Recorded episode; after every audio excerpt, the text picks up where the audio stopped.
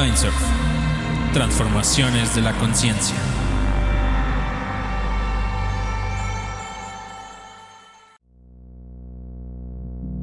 Hola y bienvenidos a Transformaciones de la Conciencia. Este es un espacio hecho por y para psiconautas en donde conversamos sobre los misterios de la conciencia, la experiencia psicodélica y la naturaleza de la realidad junto a investigadores, autores y activistas. Ellos, desde su visión, nos ayudan a entender mejor todos estos fenómenos. Concebimos a la mente como un mar y a la armonía como la habilidad de surfear sobre las olas del pensamiento y la emoción antes de crear, hay que aprender a surfear la mente.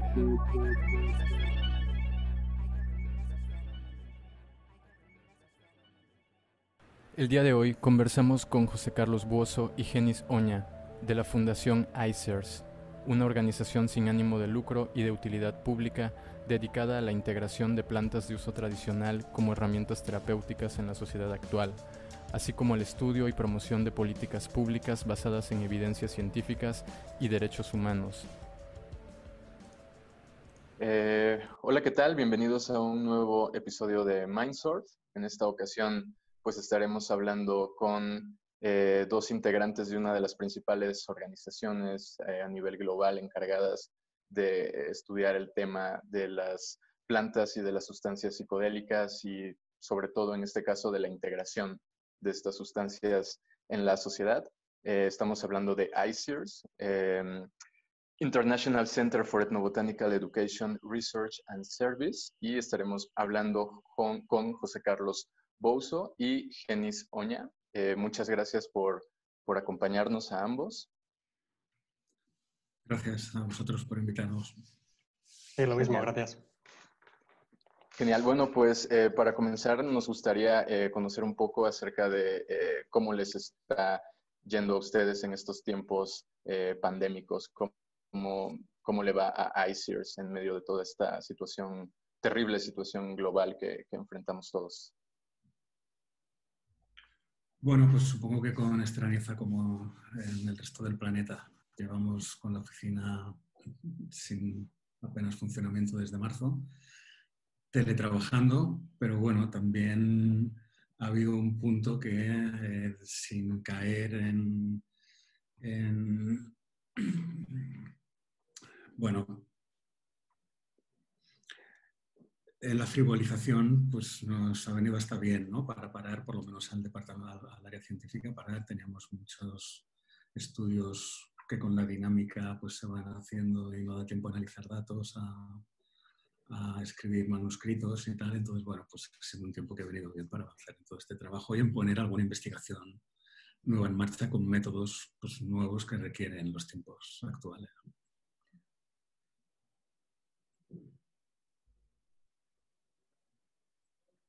Pues bueno, si nos pueden compartir, queremos saber un poco sobre la misión. Sí. Ah, bueno, no, más que nada, sí, yo creo que ya lo ha dicho todo Bouso. Eh, pero bueno, sí, no, más que nada desde un punto de vista de, los que estamos en ciencia, mm, también es un trabajo que se puede hacer mm, más o menos bien sin estar mm, en la oficina y vaya, y en estos tiempos, pues más que nada nos hemos adaptado a esto, a estar cada uno en su casa y a distancia y tal. Y, bueno, también han surgido, como decía José Carlos, nuevas oportunidades, ¿no? Hemos empezado un estudio. Podemos hablar luego, sí. Venga. Vale, eh, Regina. Ya, está un poco retrasado el audio en mi computadora, lo siento. Ya, listo. Bueno, pues moviéndonos hacia, hacia la misión última de ICEERS y cuál es su, qué nos pueden compartir sobre su propuesta y su...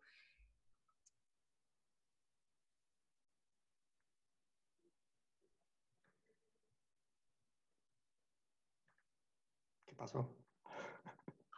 lo siento. La voy a mover, está fallando mucho aquí la conexión. el internet en estos Dale, pequeños problemas técnicos. Sí, justo a mí también me estuvo marcando aquí una conexión débil. Pero bueno, em, supongo que, la pregunta que hace Regina es si nos pueden eh, compartir un poco sobre la, visión, el, el, objetivo último de, de ICEERS en cuanto a su visión, en cuanto al, modelo de aproximación a las plantas y las sustancias que, ustedes proponen. Bueno, eh, cerra un poco así a grandes rasgos lo que trata o lo que tratamos es de cambiar la relación que tienen las sociedades contemporáneas con las plantas psicoactivas. Eh, el conocimiento tradicional pues, se ha considerado, sobre todo en los últimos 30, 40 años, con, con, la consolidación hegemónica de la biomedicina, bueno, pues como chamanismo, superchería, superstición, eh, y sin embargo sabemos que el conocimiento tradicional que tienen los pueblos, por ejemplo, amazónicos ¿no? o del África ecuatorial, pues es un conocimiento muy sofisticado sobre formas de abordar enfermedades o, problemas, algunos de ellos que están en la base de, de, algunos de los grandes problemas que tenemos en, las sociedades más, más contemporáneas ¿no? o occidentalizadas. Probablemente el principal problema tiene que ver con con problemas de salud mental. Eh, y muchos de estos problemas de salud mental probablemente tienen que ver con la ruptura de los vínculos comunitarios y con la atomización de los individuos, recluyéndoles y, aumentando los índices de, soledad. Entonces, esto es algo que las comunidades tradicionales han sabido, eh, manejar muy bien, tanto en la forma de organización comunitaria como en el uso comunitario que tienen de muchas de las plantas aparte del conocimiento sofisticado que tienen en medicina, ¿no? Pero en el caso de la ayahuasca, por ejemplo, pues el conocimiento que tienen los psicólogos, eh, tan quirúrgico del tratamiento de algunas enfermedades, pues es fascinante. Y lo que tratamos es eh, de tratar de establecer puentes desde una perspectiva no colonialista y nuestra activista. Y tratando pues, también de que se reconozca el conocimiento tradicional dentro de un derecho humano que se llama derecho a la ciencia. Y es otra de las áreas también que trabajamos en AICES. Tratamos de combinar evidencia científica con derechos humanos. Y no sé si quieres añadir algo, Jenny. No, bueno, la parte fascinante o, original de ICERS se basa precisamente en eso, ¿no? En, en, lugar de centrarnos en, no sé, vamos a convertir los psicodélicos en medicina o algo así, pues yo creo que tendemos más hacia la complejidad y abrazamos distintos discursos, sostenibilidad. Por tanto, es un discurso amplio y que pretende como mínimo abarcar la complejidad de este fenómeno desde distintos ángulos.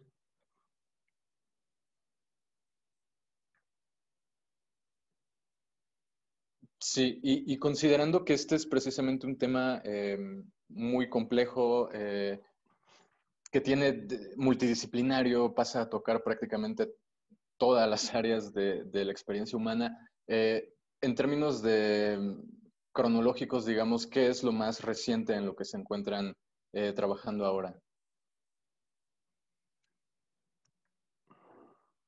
Jenny, si quieres. es, que es una pregunta difícil, por eso te la dejaba a ti también. Porque, bueno, es que en paralelo tenemos muchos proyectos en marcha. Entonces, no sé, yo no hablaría de un proyecto en particular, sino de áreas que se están moviendo actualmente. Y ahora básicamente tenemos distintas áreas centradas en la ayahuasca, con estudios que ahora el último que, estamos preparando es uno centrado en las experiencias difíciles que han tenido algunas personas en ceremonias de ayahuasca. Luego otra área sería la ibogaína, donde estamos haciendo distintos estudios y desde distintas áreas de ICERS también, abarcando, como decía antes, no solo aspectos clínicos, eh, sino también comunitarios y, y tal. ¿no? Y desde el punto de vista clínico está a punto de empezar un ensayo clínico en el que vamos a ver si, la, si bajas dosis de ibogaína son eficaces y seguras para el tratamiento de la deshabituación a la metadona. Y entonces, bueno, todo esto es un apartado también muy complejo. Y luego otra área sería el tema cannabis, que también estamos eh, ultimando varios estudios ahora mismo, sobre todo también leyendo indicadores de salud. Eh, publicamos hace un añito o algo así un estudio en el Journal of Psychoactive Drugs en el que aplicamos indicadores de salud a usuarios de ayahuasca. Y ahora estos indicadores también los hemos aplicado a usuarios de cannabis con enfermedades crónicas que utilizan cannabis como automedicación. Y entonces, bueno, no quiero enrollarme mucho, pero los indicadores de salud pues básicamente te permiten hacer una extrapolación más fiable mm, de los datos obtenidos en tu muestra a la sociedad en general, porque son, eh, tienen validez desde un punto de vista de salud pública. Entonces difieren un poco de las aproximaciones que se han hecho hasta ahora, más bien psicométricas, utilizando cuestionarios o clínicas, haciendo estudios y tal. Y entonces, como te digo, no sé, son una amalgama de estudios que están saliendo ahora, aparte de pequeñas colaboraciones, escritos, capítulos, etcétera, no sé, es un poco complicado. Ok, sí, sí, ciertamente es, es, complejo, ¿no? Por eso es como difícil eh, simplificar qué es lo último en lo que se está trabajando, me imagino. Em, He visto también en, su página web que han hecho dos o tres publicaciones con respecto al tema del COVID. Hace un momento mencionaste el tema de, la ayahuasca. Em, sabemos que la mayoría de las eh, actividades que involucran toma de ayahuasca se realizan de forma ceremonial, lo cual implica que estén 10, 20, incluso 30 personas. Em, esto tiene implicaciones muy fuertes en materia de salud pública con todo lo que está ocurriendo en la actualidad. Eh, esos artículos son muy buenos, eh, algunos los he, los he compartido, eh, sin embargo creo que esa información realmente dentro de la comunidad que hace uso de plantas sagradas y de sustancias psicodélicas, esa información tendría que estar em, con, con, una vigencia y, y, una relevancia importante. ¿Podrían platicarnos un poco acerca de, de, las conclusiones de estos, de estos textos que han, que han publicado con respecto a COVID, ayahuasca, o incluso cómo afecta en, perspectiva eh, psicológica todo, todo este, este fenómeno de salud pública, etcétera? Sí, bueno, esto ha sido un poco, un poco casualidad y un poco la realidad nos ha puesto, eh, la, la, realidad y el azar ha hecho que podamos eh, hacer el experimento sobre una hipótesis que planteamos como consecuencia del estudio que comentaba antes Jenis de ayahuasca y salud pública. ¿no? En este estudio utilizamos indicadores de salud pública, pero también se nos ocurrió utilizar indicadores que tuvieran que ver con, eh, con estrategias de afrontamiento del estrés. ¿no? pensando que podríamos encontrar si las personas que... Porque, bueno, la ayahuasca no deja de ser una experiencia estresante, si tú mides eh, metabolitos encuentras aumentos de cortisol, eh, y, probablemente, bueno, pues eh, cuando, por eso incluimos estos indicadores, también incluimos indicadores que tenían que ver con los vínculos comunitarios. Y lo que nos salió es que efectivamente pues, nuestras poblaciones parecía que puntuaban nuestra población, que es representativa de, la cantidad de gente que pueda estar en España utilizando ayahuasca. Eh, efectivamente, había estas puntuaciones altas en, capacidades para afrontar, o en estrategias de afrontamiento del estrés, pero bueno, faltaba, pero no dejaban de ser datos retrospectivos. Bueno, pues un año después, de repente, se nos presenta la situación pandémica actual en la que tenemos a toda, la, a toda la población efectivamente sometiéndose a una situación de estrés eh, bastante extremo en algunas eh, comunidades y en algunos países, sobre todo los que hemos vivido durante muchos meses el aislamiento y el confinamiento. ¿no? Y probablemente la mayor fuente de estrés a la que se le puede someter a ser humano es el aislamiento social.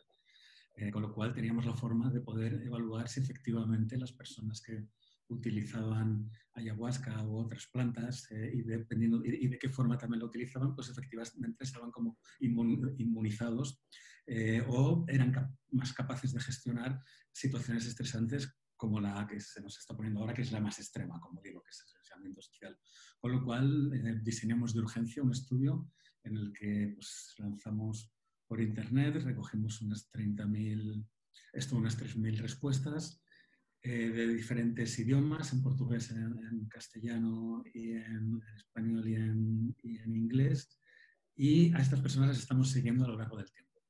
Eh, hicimos un primer seguimiento dos meses después y ahora tocará seis meses después del inicio del confinamiento el siguiente seguimiento y de esta forma ver como las personas que toman ayahuasca, pero también otros psicodélicos, dependiendo de qué, contexto, de qué contextos los toman, pues tiene alguna diferencia en los posibles efectos que haya podido tener el confinamiento o la, situación de estrés derivada de, la crisis de, la COVID. ¿no? Entonces, bueno, ya veremos. ¿no? Eh, estos escritos de los que hablas fueron pues, las primeras eh, hipótesis que escribimos así de manera divulgativa eh, para publicar en, nuestra, en nuestro blog, en, en y estamos ahora analizando los datos de la primera, de la primera tanda, de la primera oleada de cuestionarios, y bueno, a lo largo del tiempo iremos haciendo públicos los resultados. Vale, sí, sí, sí. Es... Ah, ¿Existe algún, algún, o sea, cuál es tu impresión? Ah, sé que aún no han procesado toda la información y es difícil concluir cosas, pero eh, ¿cuál ha sido tu, tu, impresión de este ejercicio que han hecho ustedes midiendo toda esta información? Bueno, no, sabemos. Yo mi impresión creo que va a ir un poco en la línea de lo que publicamos en, en el artículo este de indicadores de salud pública. En realidad, la mayoría de indicadores mm, no había mucha diferencia con relación a la población general. Sí que las personas que participaban regularmente en ceremonias eh, tenían como mejores hábitos eh, o hábitos más saludables, ¿no? comían más piezas de fruta y de verdura, el índice de masa corporal estaba más ajustado, es como si tuvieran, como si hubiera una mayor preocupación ¿no? por el bienestar y el autocuidado pero en la mayoría de indicadores de salud no encontramos que hubiera también hay un poco menos de, colesterol. Y algo muy interesante, la mitad de la muestra dejó de utilizar fármacos de prescripción desde. Esto es algo bastante interesante, ¿no? porque cada vez van más personas de ceremonias que tienen problemas de salud mental y están medicadas. Entonces, eh, y la medicación psiquiátrica sabemos que a largo plazo pues, es complicada. ¿no? Eh, pero bueno, en general no encontramos grandes diferencias, lo que nos llevó a concluir que mm, pues, no es que la ayahuasca sea la causa de, estos mejores beneficios, en el caso de que los haya, eh, porque es muy difícil asignar una relación de causa-efecto ¿no? a, pues, un hábito concreto con cosas tan, tan complejas ¿no? como es la salud global. ¿no? Pero sí que eh, las ceremonias de ayahuasca pues, podían insertarse perfectamente en Occidente o en las sociedades contemporáneas sin que se, de se derivaran problemas de salud pública, igual que en su día pues, se introdujo la medicina ayurvédica o la medicina china o otras prácticas de autocuidado. ¿no? En ese sentido, yo también tampoco soy, o sea, creo que vayamos a encontrar grandes cosas, sino pues, que simplemente pues, muchas personas les ha servido estas ceremonias como una estrategia más de autocuidado a la hora de hacer frente eh, estas, estas situaciones estresantes extremas. Pero bueno, a lo mejor Jenis tiene, tiene otra impresión. No, es que es difícil, claro, todo lo que podamos hablar ahora serán conjeturas, porque te digo, todavía no tenemos los resultados. Pero bueno, sí que es verdad que, como decías antes, Ibra, eh, las ceremonias de ayahuasca o de otras mm, sustancias o plantas eh, se caracterizan precisamente por su uso dentro de este contexto ritual ¿no? o contexto ceremonial. Y entonces lo que permite también a menudo es crear una comunidad de personas que, que, se van viendo, se van encontrando y que va mucho más allá de la toma de ayahuasca, sino que se ponen al día, se explican sus cosas, bueno, y se establecen unos lazos eh, bastante fuertes, ¿no? Entonces, claro, esta es la situación totalmente opuesta al aislamiento social que estamos comentando. Por tanto, el participar de estas ceremonias sugiere como mínimo que, pueda tener un efecto protector o, preventivo delante de estas situaciones tan extremas. Pero, como digo, pues tendremos que verlo. Claro, y, también me, viene a la mente toda esta eh, problemática, digamos, como de salud que se puede llegar a generar si estás en un espacio cerrado junto con otras 20 personas y que todos estén tomando de la misma copa y todas estas cosas. Eh, ¿Tú qué piensas eh, con, con, todo este bagaje que tienes en, en, la investigación, eh, ¿qué piensas sobre estas ceremonias de, durante, durante eh, las fases críticas de la pandemia? Eh, ¿Deben evitarse? ¿Es mejor optar por otros modelos como podría ser, no sé, un servicio de ayahuasca a domicilio, quizá? Este, este otro tipo de, de, cuestiones que eviten las, las aglomeraciones masivas y, y todo esto. Eh, o, o, es una cuestión no tan eh, relevante o, no sé, ¿cuál es tu, posición? quién, a quién preguntas? Ah, eh, puede contestar eh, cualquiera, sí, es, ah, creo que aplica para ambos. Ahora mismo esto tampoco eh, se puede decir que las ceremonias están paradas en casi todo el planeta porque pues, con los cierres de los vuelos y tal, pues tampoco viaja, viaja la ayahuasca. En realidad, ahora las personas que organizan ceremonias y las personas que van a ceremonias, pues, no, no hay donde, donde participar. ¿no? Eh, pero claro, en el caso, cuando esto se vaya a iniciar, pues cambiará, pues como ha cambiado en otros aspectos de la vida, ¿no? Pues habrá que readaptarse. Sabemos, ¿no? De algunos grupos que están haciendo las ceremonias como nosotros ahora, por Zoom. Eh, o sea, pues, si algo nos caracteriza a los humanos es la capacidad de adaptación ¿no? y de reinvención frente a las adversidades de, nuevas, de nuevas oportunidades. ¿no? Y esto es lo que está haciendo otra gente en otros ámbitos de, de la vida eh, y las personas que organizan ceremonias, pues también. Aquí eh, donde está, lo que está sufriendo de manera muy dura son las comunidades indígenas. Eh, o sea, las comunidades han entrado incluso a pueblos no contactados o a pueblos aislados ¿no? de, Brasil y de Perú. Entonces, esto está siendo una auténtica barbaridad, porque aunque dicen que las pandemias son universales y son globales, en realidad el impacto no lo es. Claro, sí, quizá, quizá fue un poco eh, localista mi pregunta, porque aquí en México ocurrió que eh, no cesaron las, las ceremonias y, los, los, los, y las sesiones enteogénicas y demás. Eh, de hecho, se generó cierta polémica también en redes sociales por, porque las personas precisamente abogaban por mejor mantenerse un poco al margen de este tipo de actividades. Sin, embargo, pues los neochamanes, eh, no necesariamente chamanes, pero sí muchos neochamanes urbanos, eh, no cesaron de, hacer sus, sus, ceremonias. Hubo gente muy responsable que sí, yo optó como por modelos distintos, pero bueno, al, final un poco a eso iba, a eso iba mi, pregunta. también em, quisiera preguntarles, salvo que Regina ya esté por ahí con audio y también quiera intervenir con alguna pregunta. Em, ¿Cuáles han sido hasta el momento los principales eh, obstáculos que han enfrentado en todas estas eh, investigaciones que me comentan? No sé, ya sea de carácter no sé, académico, eh, legal, etcétera. Bueno, el principal obstáculo, como siempre, es económico. pues no hay recursos suficientes para hacer todo lo que nos gustaría, ¿no?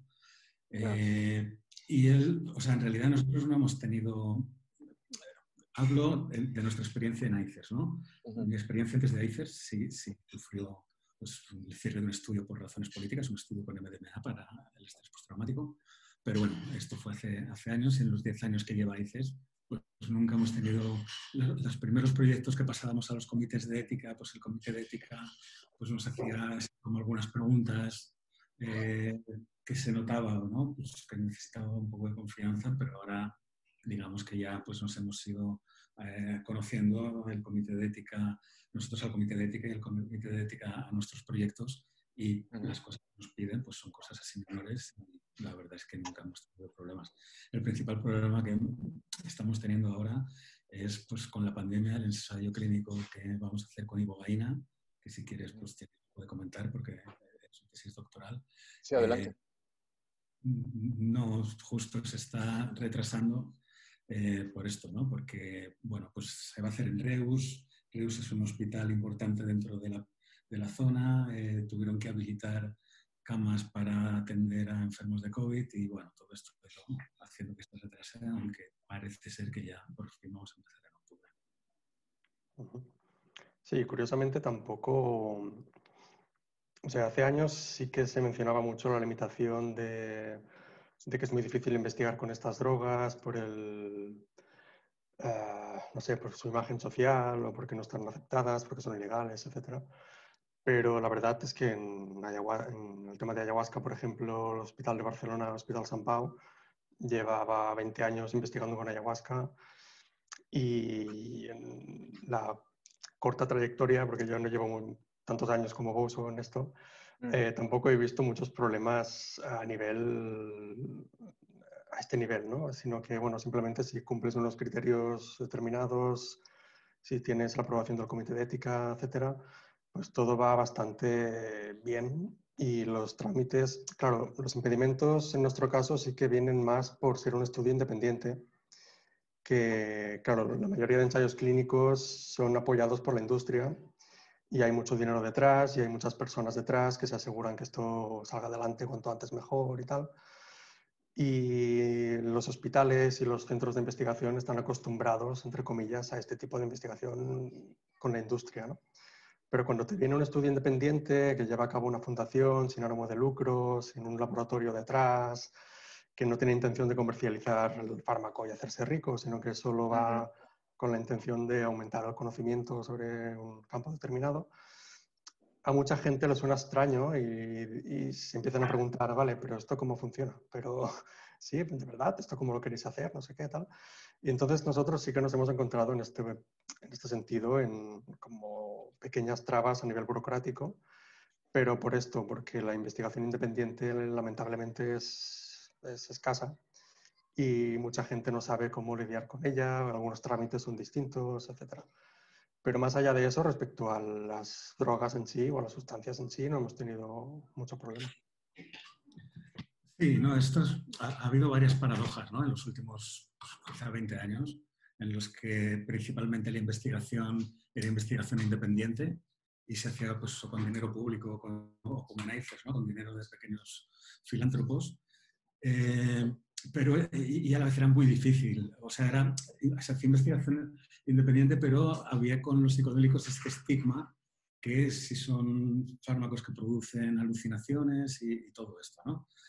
Eh, digamos que todo ha ido cambiando. En el caso de, los ensayos clínicos, hubo una normativa en Europa en 2006 que vino como a, no lo voy a explicar porque es, porque es complejo, pero terminó prácticamente con toda la investigación independiente y dejó en manos de la investigación clínica, en manos de la industria. Entonces, los comités de ética se fueron acostumbrando a, no, a, la inexistencia o a la desaparición de los estudios independientes y solamente pues, eh, que, los ensayos clínicos vengan por parte de la industria. Y esto, pues, a algunos eh, comités les sigue costando entender que, que no haya fines comerciales detrás de la realización de determinados estudios.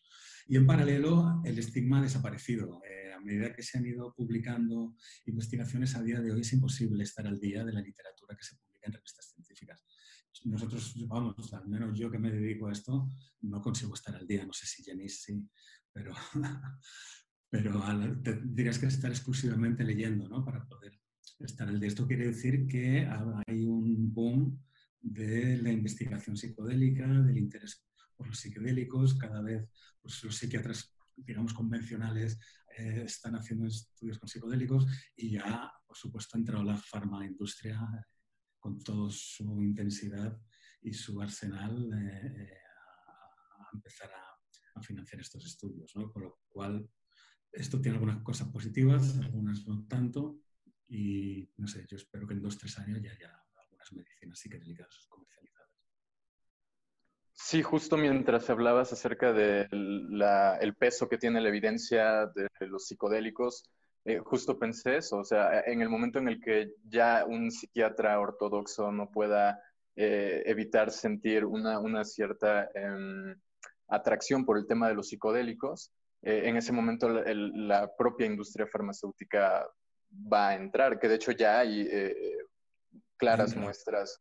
Ya ha entrado, exactamente. Eh, eh, podríamos hablar un poco acerca de, las implicaciones de esto, porque creo que es algo muy importante que en la mayoría de medios sobre psicodélicos no se habla, porque se tiene más bien esta perspectiva de que, como, como de que la medicalización de, de los psicodélicos tiene que ser algo natural, positivo, y ciertamente tiene puntos positivos como el incremento en la inversión para la investigación y demás, pero también corre con, con, riesgos, como creo que ustedes también conocen. No sé si pueden platicarnos un poco acerca de, de este tema de farmacéuticas, intereses económicos en investigación sobre psicodélicos y demás.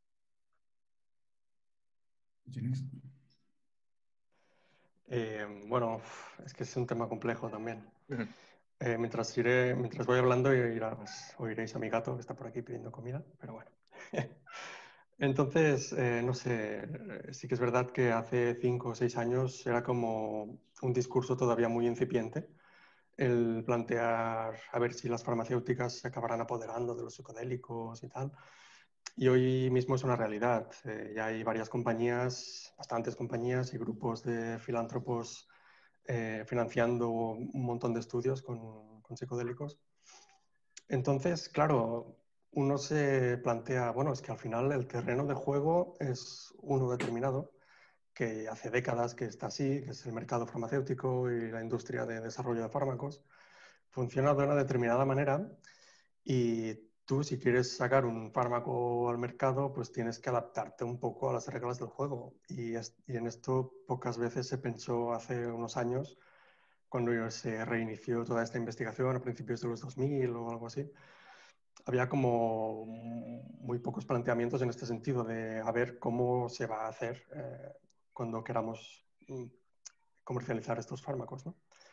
Lo que pasa es que, claro, si el objetivo final va a ser que estos, estas plantas, estas sustancias, como se acaben traduciendo al final como producto de, de, comercialización, eh, lleguen a un amplio mm, rango de población, si ese va a ser el objetivo final, pues bueno, pues si hay empresas que se tienen que lucrar y ganar dinero, pues que lo ganen. Si es que el problema que tenemos es que actualmente muchos pacientes con muchísimas condiciones psiquiátricas distintas, yo creo que no hay un tratamiento eficaz para ninguna, ni tan siquiera la ansiedad o la depresión, que son las más prevalentes. Eh, lo importante es que estos pacientes necesitan tratamientos eficaces y mientras estas farmacéuticas puedan garantizar un tratamiento eficaz, Em, los medios, pues bueno, son, serán unos, serán otros, pero vaya, al final tenemos mucha gente necesitando mucha ayuda. Y entonces, no sé, el discurso ético y tal, claro que está bien y claro que nos solemos de plantear, pero no sé hasta qué punto hay ciertos límites y tenemos que permitir también que toda esta investigación avance y se consigan eh, estos remedios eh, como mínimo para empezar a tratar pacientes que lo necesiten. Y luego ya veremos cómo pueden, no sé, cómo podemos influir en estas compañías para que haya cierta reciprocidad, como que puedan invertir en las comunidades donde estos productos eh, se han utilizado de una manera tradicional siempre. No sé, hay muchos posibles mecanismos eh, y hay muchos discursos, muchas eh, líneas. No sé, vos, si quieres comentar algo. Sí, nosotros en NICES en realidad eh, no nos parece ni bien ni mal. Nosotros simplemente no trabajamos en esto. Eh, consideramos que es un enfoque erróneo porque considerar las enfermedades mentales desde una perspectiva puramente biológica pues es un error. La depresión no es una eh, disrupción de los mecanismos serotoninérgicos. No hay una sola evidencia que así lo muestre. no se conocen los las causas etiopatogénicas de las enfermedades mentales y tratar de reducir una enfermedad mental o su curación a una píldora, pues sea con antipsicóticos, con psicofármacos o con psicodélicos, pues está condenada a seguir repitiendo los mismos errores, es decir, en, no seguir tratando las raíces de, los problemas que yo creo que son más de orden social como animales sociales que somos y comunitarios. Entonces, si no se incide sobre, sobre la comunidad, ningún modelo biomédico va a cambiar la situación. Aún así, pues si es lo que quieren hacer, está bien que lo hagan. Eh, hay muchos millones, muchos cientos, incluso miles de millones de inversión. Eh, antes la investigación psicodélica con MDMA o con psilocibina, como decía, ¿no? venía de, de, filántropos y lo que se pretendía era pues, que cuando estas medicinas estuvieran disponibles no hubiera lucro. Eh, yo tampoco estoy en contra del lucro, pero también hay que recordar que si todos estos ensayos clínicos que vienen de la industria se pueden hacer, es porque todos los estudios preclínicos y clínicos eh, en fase 1 se han, hecho con, se han hecho con dinero público en universidades públicas y en centros públicos de investigación.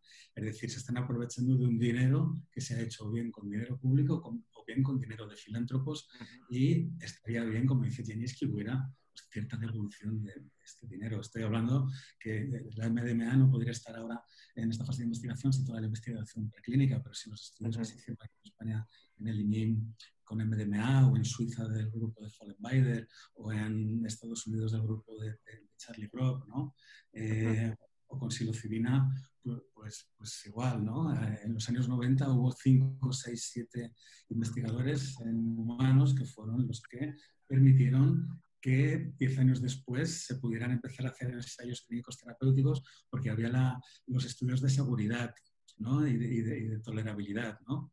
Entonces, esto pues, es algo que la industria siempre se ha aprovechado de, la investigación que se ha generado en, los grupos de independientes de investigación para luego hacer su... Pues esto es lo que, no mola tanto.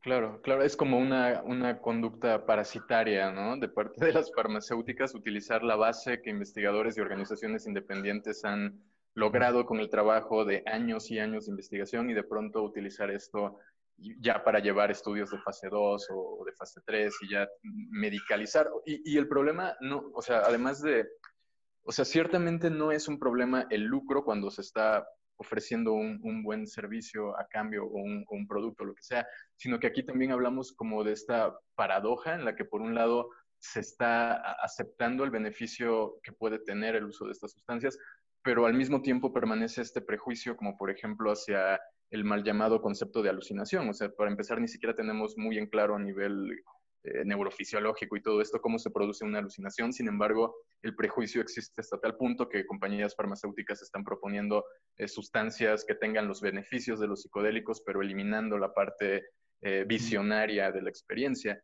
Entonces también permanece este, este estigma o estos prejuicios y opera de manera ideológica en todo lo que, o en mucho de lo que estas compañías se proponen en su, en su camino a, hacerse del, del, mercado, digamos. Sí, bueno, yo creo que estas compañías ya no obedecen, simplemente hacen negocio.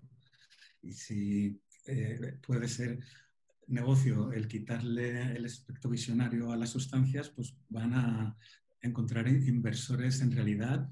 Eh, todas estas inversiones son consecuencia de las políticas de drogas que hay ahora mismo, el MDMA pues, lleva en el mercado desde los años 70. ¿no? La psilocibina son sustancias que se han utilizado de manera, de manera tradicional. Entonces, eh, la prohibición y la persecución de estas sustancias ha hecho que la única forma de ser legitimadas estas sustancias es por la vía medicalizada eh, y la vía medicalizada hace que se inviertan miles de millones de dólares en esto, que mucha gente gane dinero eh, para explotar sustancias que no valen nada, como es el cultivo de psilocides en, una casa. esto también va a ser un fenómeno interesante cuando empiece a avanzar este fenómeno de decriminalizing nature. Por ejemplo, en España nunca ha estado criminalizada el uso de, sustancias, con lo cual eh, las empresas que están haciendo los ensayos clínicos podrán vender tratamientos con psilocibina a los precios exorbitados que quieran, pero van a tener una competencia que empieza a salir ahora de gente que empieza a montar centros donde la gente pueda venir con sus sustancias poder tomarlas. ¿no? Entonces esto va a ser un, Y de hecho, pues muchas de estas empresas pues, están inquietas, al menos, ¿no? Porque claro, toda persona que por su cuenta eh, haga estos tratamientos, pues es dinero que deja, de, que deja de ganar. Entonces, no sé, es como que está ocurriendo también cierto mecanismo compensatorio, ¿no? Haberse aprovechado de todo este conocimiento que ha generado la investigación pública e independiente para devolvérselo, porque la sociedad civil al final siempre es más poderosa y siempre va, a, saber, siempre, va a ganar. Entonces, no sé, esto es una de nuestras premisas y por eso trabajamos en, temas de políticas públicas y todo lo que hacemos por esto, a, fomentar que el cambio social venga de abajo arriba.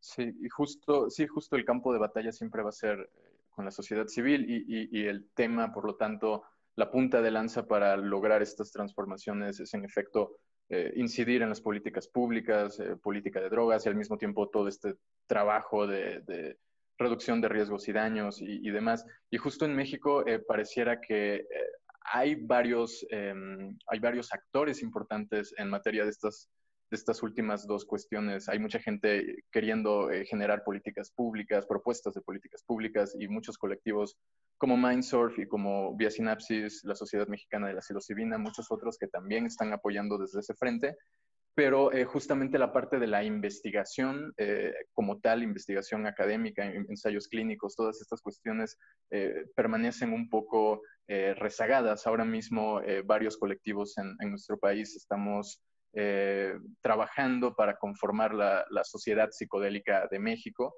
y realmente generar un, ente que tenga un mayor peso en políticas públicas, pero también en, en favorecer eh, la investigación, lo cual no se va a lograr si primero nos entra por el lado, por el lado político. Eh, quisiéramos en este sentido preguntarles em, ¿Qué puede aprender eh, esta incipiente sociedad psicodélica que se está formando en nuestro país, con todas las particularidades que representa el hecho de que sea otro país, etcétera? Eh, ¿Qué puede aprender del trabajo que han hecho organizaciones como ustedes, que precisamente como comentabas, son investigadores independientes, no están financiados por estas grandes corporaciones, eh, vienen de la sociedad civil, eh, les interesa la, integración de las sustancias y, todo el, fenómeno de transformación de la conciencia que, produce, que producen estas prácticas. ¿Qué podemos aprender nosotros en México que estamos todavía más rezagados eh, en, materia de integración social de estas sustancias eh, con respecto a lo que han logrado ustedes por allá? Bueno, no lo sé, nosotros tampoco estamos exentos de críticas, ¿no? Porque eh, nos financian, tenemos filántropos que, son muy poderosos y también se nos acusa de, jugar para ellos, ¿no? pero nunca nadie ha corregido una coma de ninguno de nuestros proyectos de investigación, ¿no? ni siquiera en cannabis, ¿no? que es el mercado más apetitoso ahora ya, el de los psicodélicos, pero el del cannabis ha sido el más apetitoso a medida que los gobiernos han ido permitiendo programas de cannabis medicina, que es lo mismo que creo que va a empezar a ocurrir con, con y tal. Yo, eh, hay, como esta eh, obsesión, ¿no? Y siempre nos preguntamos, eh, ¿es que en nuestro país no nos dejan investigar o es que es más difícil investigar o, es más o tenemos más dificultades o tal?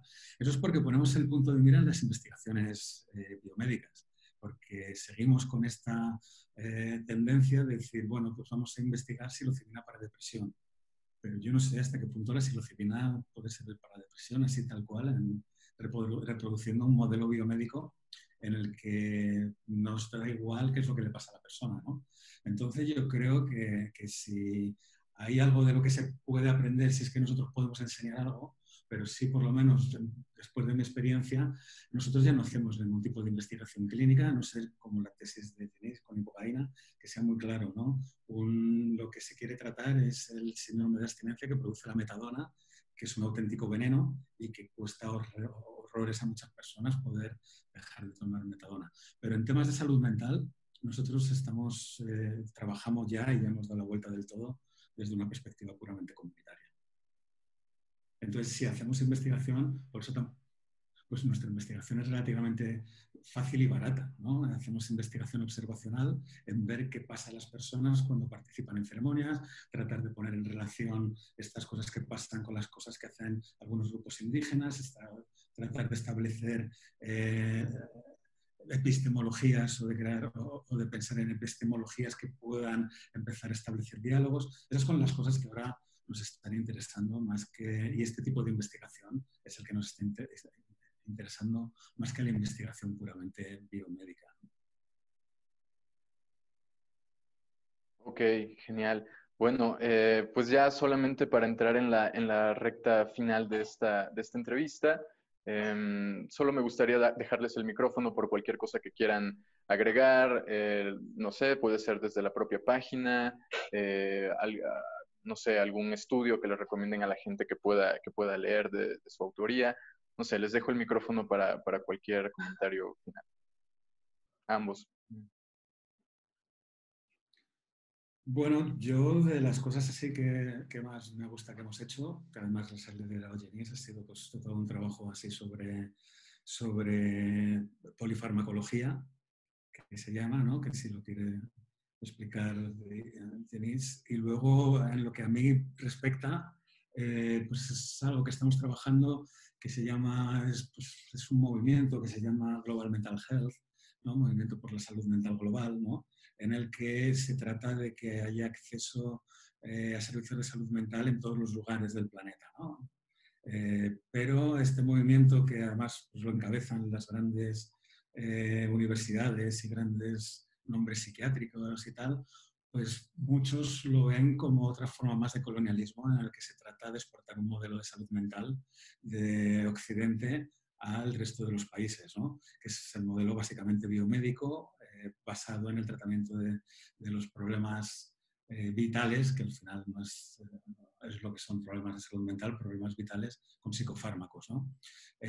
bueno, nosotros una de las líneas de trabajo que tenemos es precisamente lo que llamamos pues, mental health recíproca o inversa. Bueno, todavía estamos acuñando el término porque estamos continuamente trabajando sobre esto y, tratando de refinarlo, que es eh, qué puede aportar el conocimiento tradicional y los sistemas de conocimiento tradicionales al movimiento de Global Mental Health, para que en vez de exportar modelos que además aquí no funcionan, a lo mejor se puede pensar en pues, proteger y, fomentar esos modelos que ya existen en origen.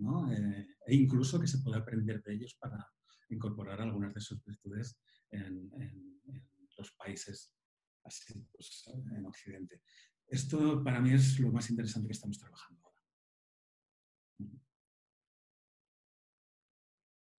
El tema, sí, el tema polifarmacología también, solo para eh, contextualizar un poco. Eh, también, claro, una de las cosas que hacemos, como decía antes, pues es darle la vuelta a muchas cosas. Y entonces nos hemos fijado en un paradigma muy reciente en el ámbito de la farmacología y en el ámbito del desarrollo de fármacos, que es que la aproximación clásica de desarrollo de fármacos, que se basaba en aislar principios activos para hacer componentes muy selectivos sobre un receptor en concreto, sobre un gen en concreto, que se suponía que causaba determinadas enfermedades, esto se está cayendo por su propio peso y se ha visto que los fármacos, de hecho, más complejos, que tienen capacidad para modular un gran número de receptores o de dianas farmacológicas, son más efectivos, ya que, de hecho, muchas enfermedades, principalmente todas las que afectan al sistema nervioso central, no se puede hablar de enfermedades simples o de enfermedades que estén causadas por una desregulación muy concreta de algún receptor, sino que son auténticos sistemas y como un sistema complejo, pues también intenta sobrevivir. ¿no? Y estos sistemas son muy resistentes a pequeñas alteraciones que puedan hacer fármacos selectivos. Y para combatir estos sistemas, de hecho, son más efectivos estos productos o estos fármacos que puedan alterar más todo el sistema y de una manera menos selectiva. ¿no? En la investigación con estos productos más complejos, obviamente los productos naturales son los productos por excelencia Em, en este caso, ya que todos son muy complejos, todos tienen una acción muy compleja, el reino vegetal, desde una perspectiva eh, evolucionista, tuvo que prepararse muy bien para posibles ataques de parásitos o de animales y se aseguró que las sustancias químicas que sintetizaban las plantas pudieran afectar a un gran número de receptores para asegurarse de que iba a funcionar su defensa, porque no pueden moverse y entonces su defensa era esa, defensas químicas básicamente. Y aplicadas en los humanos y en nuestra salud, pues esta complejidad de los productos naturales permite eh, atacar eh, estas enfermedades tan complejas. Nada, como ejemplo pues sería el dolor crónico, el cáncer o, o sea, las enfermedades pulmonares también son muy complejas o las enfermedades neurodegenerativas. ¿no? Entonces, todo este paradigma pues, conjuga muy bien con el tema psicodélicos, porque muchos de ellos también son de origen natural también tienen una acción muy compleja, no hay psicodélicos que sean muy selectivos, incluso las sustancias aisladas como la psilocibina o como el LSD también afectan a un gran número de receptores. Y entonces, bueno, mm, estamos interesados, ya nos aceptaron un primer manuscrito en el que intentábamos, bueno, que conjugamos estos dos paradigmas y estamos trabajando en otros. Y la idea es esa, combinar este discurso tan nuevo, que es la polifarmacología, con el uso de drogas psicoactivas. Y en este caso defenderíamos, o sea, se trata al final de defender, por ejemplo, el uso de todo el hongo entero, en el caso de la psilocibina, usar psilocibes en lugar de, del componente activo aislado, la psilocibina, porque de hecho también hay reportes se encontraron hace poco sustancias inhibidoras de la monominoxidasa en el hongo, Entonces funcionaría de alguna manera como la ayahuasca, ¿no? Esto se ha sugerido, son hipótesis, pero todavía se tienen que, demostrar.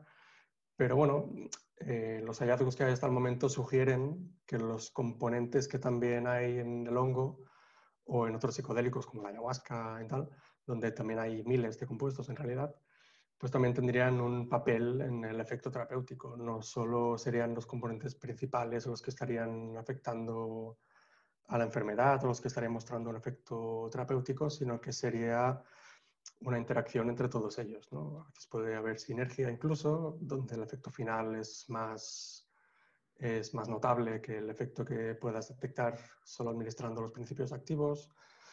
Bueno, no sé, es una línea muy fructífera y que daría para hacer muchos estudios y además es como se plantea el uso de todo el producto, pues también es respetuosa con el uso tradicional, ¿no? En lugar de coger los principios activos y darlos como cápsulas y tal. Entonces, no sé, bueno, también estamos trabajando en esto y, bueno. Esto es un estigma que hay desde la eh, hegemonía farmacológica, ¿no? que sigue pensando en esta cosa ilusoria de de balas mágicas, de fármacos súper específicos que van a tocar solo aquello que quieren tocar sin tocar nada más. Esto es una quimera, pero es un obstáculo gigante porque viene de nuevo también a, cómo tratar de poner en duda toda la base en la que se está sentando el desarrollo farmacéutico, farmacológico y biomédico.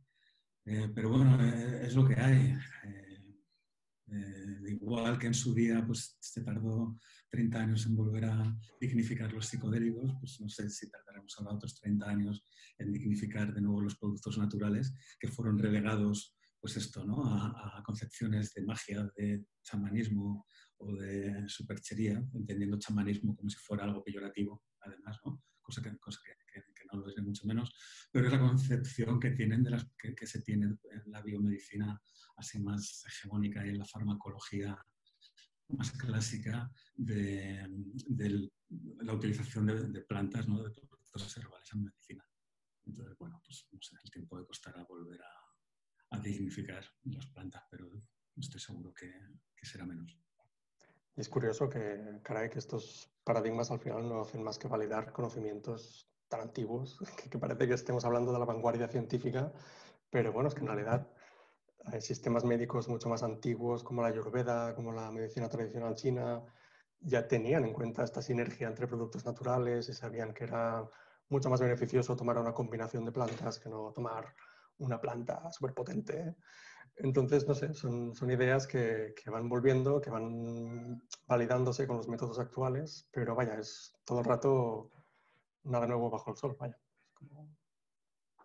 Claro, y pues bueno, de nuestra parte felicitarlos por el trabajo que hacen, estudios, por precisamente estudios como, como lo que nos comparten ahora.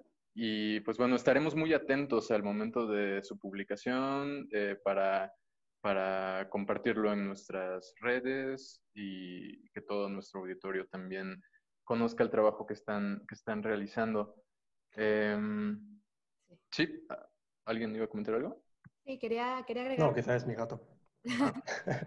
ah, ya, vale. Sí, que sí, eh, una disculpa porque entre resolver problemas técnicos me perdí un poco de la plática y no quería llegar con una pregunta que no viniera de haberlos escuchado. Pero con esto último que, que escuché, creo que mm, me gusta mucho escucharlos y aprecio mucho su, su, tiempo porque creo que México está como en este, en este, en esta potencial todavía de que no ha integrado ningún modelo realmente por la cuestión legal entonces, con algunas personas quieren regular, de criminalizar, hay como muchos aspectos. Tenemos mucho el modelo anglosajón muy a la mano por la cercanía, porque suelen llegar de, cierta manera, el modelo europeo, pero creo que algo que podemos hacer, solamente para dejarlo aquí con ustedes y en el auditorio, pues como ustedes dicen, ¿no? Algo que ha hecho Mindsurf, estas investigaciones de las cosas que sí se pueden investigar, ¿no? De, de tomar muestras de la población, de ver cómo han estado cambiando, cómo se sienten, y apreciar mucho que pues tenemos la parte eh, tradicional indígena y ese uso que incluso en COVID no, no paró, ¿no? Y por otro lado podemos tomar todos estos nuevos, nuevos modelos y eventualmente igual y entra también la industria farmacéutica, pero eh, creo que lo que hace ICERS de esto que hablan de la importancia de la comunidad, pues es lo que tenemos que seguir haciendo, ¿no? Educación eh, y comunidad y tal vez apreciar que no, se ha, no ha salido tanto hacia la legalidad todo este tema, porque igual y no es un ambiente en el que ahorita le haría muy bien a los enteógenos salir este, de donde están, ¿no? Entonces, pues muchas gracias por su tiempo, lo aprecio muchísimo, me hubiera gustado participar más en las preguntas, pero muchas gracias Ibra por llevar la entrevista y gracias a todos y espero que, estén muy bien y que sigamos en, en, contacto, que nos hace bien a nosotros estar en contacto con personas que ya llevan más tiempo llevando este tipo de modelos. Así que muchas gracias. Gracias a, sí, gracias a vosotros pues, y muchas gracias por la página y el proyecto. Claro compartimos todo aquí eh, abajo en, en los links.